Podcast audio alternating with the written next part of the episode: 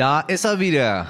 Der Montag und ich natürlich, Michel Abdullah. Ich wünsche Ihnen einen schönen guten Morgen an diesem heutigen 15. August und das ist heute wichtig mit unserer Kurzversion.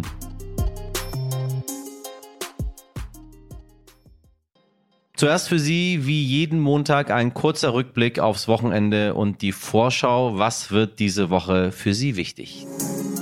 Was wichtig war. Der Einsatz der Bundeswehr in Mali wurde am Freitag vorerst ausgesetzt. Seit fast zehn Jahren ist die Bundeswehr im westafrikanischen Land stationiert. Nun hat die malische Regierung den Transportflügen und Aufklärungsoperationen die Überflugsrechte verweigert. Nachdem Karl Lauterbach selber an Corona erkrankt war, hat er nun seine erste Pressekonferenz nach der Infektion gegeben. Dabei erklärte er, dass bereits im September auf Omikron angepasste Impfstoffe zugelassen werden könnten, genau dann, wenn auch das neue Infektionsschutzgesetz in Kraft tritt. Außerdem sprach er sich gegen eine Auffrischungsimpfung alle drei Monate aus, hält aber eine allgemeine Maskenpflicht im öffentlichen Raum ab Oktober ja für wahrscheinlich. Im Fluss Oder sind tausende Fische gestorben, allerdings weiß niemand, wie das passieren konnte. Die polnische Regierung hat sogar eine Belohnung von 210.000 Euro ausgesprochen, um Hilfe bei der Aufklärung zu bekommen. Umweltschützerinnen und PolitikerInnen sprechen von einer Umweltkatastrophe. Auch negative Folgen für die Ostsee seien nicht auszuschließen. Was wichtig wird. Heute vor genau einem Jahr haben die Taliban die Macht in Afghanistan ergriffen und die Hauptstadt Kabul erobert. Zur Feier des Tages, das sage ich jetzt mal in ganz, ganz großen Anführungszeichen, haben die Taliban einen Feiertag ausgerufen. Denn, Zitat, ersten Jahrestag des Sieges des vom Islamischen Emirat Afghanistan angeführten afghanischen Dschihad über die amerikanische Besatzung und ihre Verbündeten. Wie es den Menschen heute geht, darauf werden wir bald wieder schauen. Bis dahin lege ich Ihnen für viele Hintergründe unsere Folge 299 ans Herz. Am Donnerstag soll es klärende Gespräche zum Konflikt zwischen Serbien und dem Kosovo geben. Seit Jahren versucht die EU zwischen Serbien und Kosovo zu vermitteln. Nachdem es am Wochenende Unruhen an der Grenze gegeben hat, kündigte Brüssels Außenbeauftragter Josep Borrell einen neuen Versuch an, mit beiden Ländern zu sprechen. Bundeskanzler Olaf Scholz weist weiter den Vorwurf zurück, Einfluss auf die steuerliche Behandlung der in den Cum-Ex-Skandal verwickelten Warburg Bank genommen zu haben. Ermittlungen der Staatsanwaltschaft Köln und ein Bargeldfund werfen neue Fragen auf. Am Freitag, dem 19. August, muss er erneut vor dem Parlamentarischen Untersuchungsausschuss in Hamburg aussagen. Wir verfolgen das natürlich für Sie. Am kommenden Montag jähren sich die ausländerfeindlichen Ausschreitungen in Rostock-Lichtenhagen zum 30. Mal. Zwischen dem 22. und dem 26. August 1992 gab es die bis dahin schlimmsten rassistisch motivierten Angriffe in Deutschland seit Ende des Zweiten Weltkriegs. Sie werden heute auch als Pogrom bezeichnet. Vier Tage lang wurden die zentrale Aufnahmestelle für AsylbewerberInnen und ein Wohnheim für ehemalige vietnamesische Vertragsarbeiter angegriffen.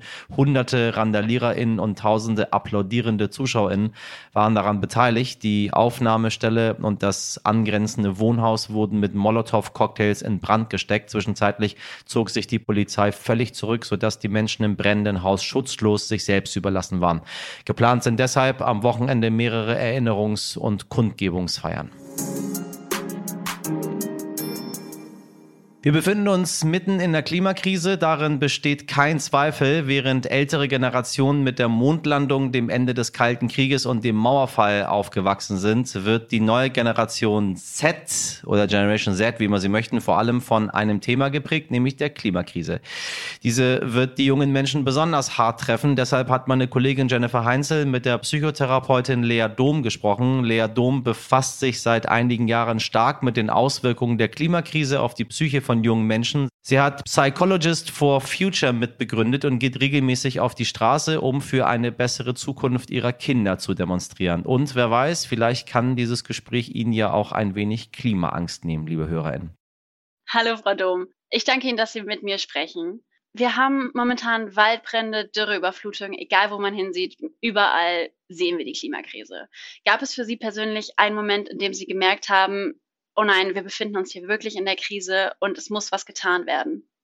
Ja, so einen Moment gab es bei mir tatsächlich. Also letztlich war es mir schon lange klar seit dem Gymnasium, dass wir da ein großes Problem haben. Aber dass es so richtig Klick gemacht hat, dass es mich betrifft, dass es meine Familie betrifft, dass es meine Kinder betrifft, das war tatsächlich, als die großen Schulstreiks anfingen, 2018, 2019. Da hatte ich das Gefühl, ich muss mich mal wieder auf den neuesten Stand bringen, wie eigentlich da der Lage, die Lage ist in der Wissenschaft. Und da war ich wirklich geschockt. Also es hat mich fast umgehauen dass ich dachte, es kann doch nicht wahr sein. Warum tut denn da niemand was? Ja, Ihr Buch heißt Klimagefühle, was ich persönlich ein sehr, sehr schönes Wort finde. Aber können Sie kurz erklären, was das Klima überhaupt mit unseren Gefühlen zu tun hat?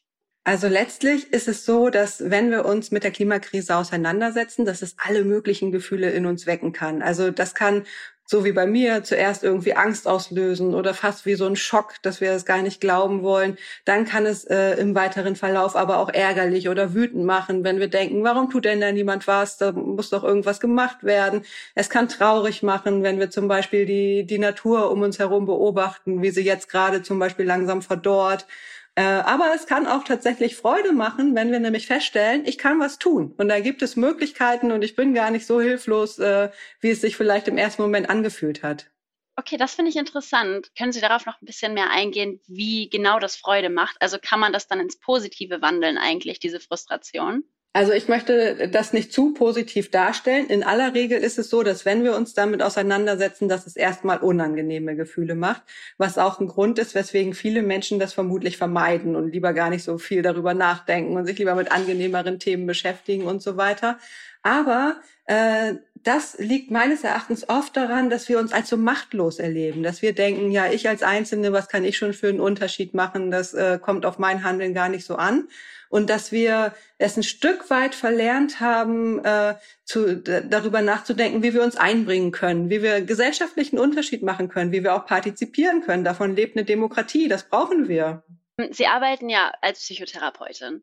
Haben Sie persönlich gemerkt, dass vielleicht auch mehr junge Menschen jetzt zu Ihnen kommen mit Angst, was ihre Zukunft in der Klimakrise betrifft? Also wir wissen das aus der Forschung, dass es tatsächlich so ist, dass es vorwiegend junge Menschen betrifft, dass da tatsächlich Klimaängste weit verbreitet sind, nicht nur Ängste, sondern auch andere Gefühle. Ähm, aber es ist tatsächlich so, dass es sich in den psychotherapeutischen Praxen nicht so viel abbildet. Es kommt ab und zu mal vor, aber das ist letztlich gut begründet, weil es keinen Störungswert hat. Also es ist ja so, dass ähm, wenn wir uns mit unangenehmen Themen auseinandersetzen, dann macht das erstmal schwierige Gefühle und das ist gesund und normal. Das ist nichts, weswegen man eine Psychotherapie machen muss, sondern in aller Regel können wir das gut bewältigen. Ne? Haben wir irgendwie Mechanismen, gerade als Erwachsene, dass wir damit umzugehen wissen. Ja, ich merke das bei mir persönlich auch oft, dass ähm, sobald ich viele Schlagzeilen über Klimakatastrophen und die Klimakrise im Allgemeinen lese, dann merke ich, was hat meine Zukunft überhaupt noch für einen Sinn, wenn alles negativ ist. Wie können vor allen Dingen junge Menschen mit diesen negativen Schlagzeilen umgehen? Ähm, also ich glaube, dass es erstmal wichtig ist, die Gefühle ernst zu nehmen und denen nachzugehen. Nämlich zu gucken, was ist es beispielsweise genau, was mir da Sorgen macht. Vielleicht sind das immer wieder so bestimmte Gedanken, an denen ich hängen bleibe oder wo ich denke, ah, wenn das jetzt wirklich so käme, das wäre Mist. Und dass wir dann sowas machen wie einen Realitätscheck. Also dass wir auch mal ruhig nachlesen oder Fachleute fragen, wie ist denn das? Wie sind da genau die Prognosen und so weiter? Das ist das, was auch in der Psychotherapie oft empfohlen wird bei Ängsten. Nämlich, dass man erstmal einen Realitätscheck macht, wie begründet ist meine Angst und an welchen Stellen ist sie vielleicht zu groß und an anderen zu klein oder wie auch immer. Also, dass wir das erstmal überprüfen, wie wahr das ist.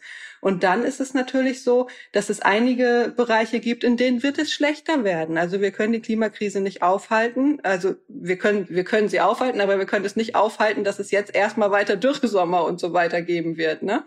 Ähm, also es gibt einen Teil, mit dem wir uns abfinden müssen und es gibt einen anderen Bereich, in dem wir noch viele Handlungsmöglichkeiten haben. Und ich glaube, dass das das ist, was hilfreich ist und was viele Menschen als hilfreich erleben, nämlich wenn sie diesen Bereich der Handlungsmöglichkeiten für sich entdecken.